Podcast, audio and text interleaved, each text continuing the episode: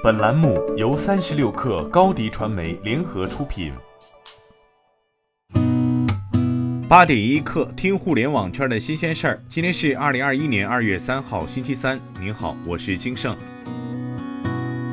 新浪科技从多位知情人士处独家获悉，滴滴企业版已于近日在滴滴员工内部完成商旅预订功能测试，并开始定向邀请企业客户体验，预计在今年中旬开放全量。据一位内部消息人士透露，在滴滴企业版过去几年的发展中，不乏支持在同一 App 上打通用车与差旅服务的声音。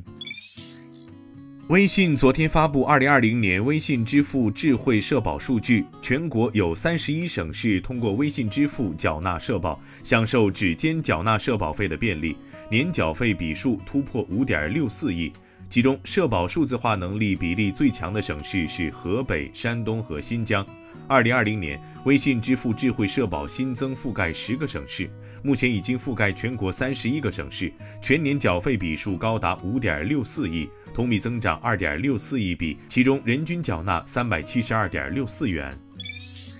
昨天有媒体报道称，百度正在江浙沪地区招揽造车的人才，而百度造车的合资公司百度约占百分之五十一的股权，吉利占百分之四十九。对此，百度方面回应说，正在组建智能汽车公司，各方面进展顺利。百度新组建的智能汽车公司将面向乘用车市场，并将着眼于智能汽车的设计研发、生产制造、销售服务全产业链，继承百度在人工智能、互联网科技方面的基因，利用阿波罗的自动驾驶能力。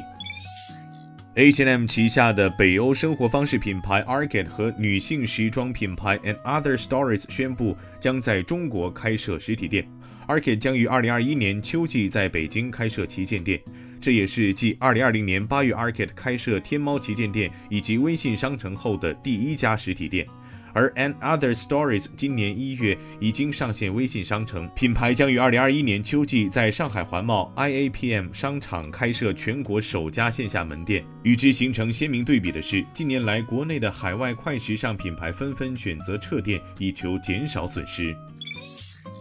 华兴资本昨天发布《二零二零年新经济市场并购报告》。二零二零年中国 TMT 并购市场共发生并购交易四百八十五起，相比二零一九年同期减少百分之十八，总交易金额为六百零八亿美元，相比二零一九年同期增长百分之六，单笔交易金额为一点五八亿美元，相比二零一九年的一点二八亿美元增长百分之二十四。二零二零年大型交易数量与二零一九年持平，十亿美元以上的交易共计十起。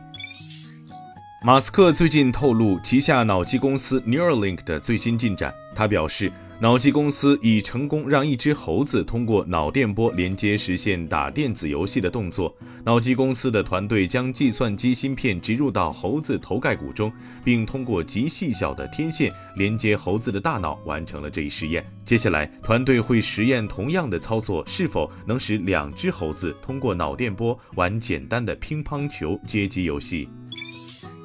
经历西方2020年年末假日购物季后，任天堂业绩再创新高。2021财年4月至12月前三个财季财报显示，任天堂营收累计达1万四千零四十四亿日元，约合863亿人民币，同比增长37.3%。Switch 游戏机销售火热，是任天堂营收和净利润大涨的主要原因。前三季度，任天堂共销售两千四百一十万台 Switch，仅第三财季便卖出一千一百五十七万台，至此 Switch 总销量达到七千九百八十七万台，成为仅次于 GBA 的第三大畅销游戏机。今天咱们就先聊到这儿，责任编辑彦东，我是金盛，八点一刻，咱们明天见。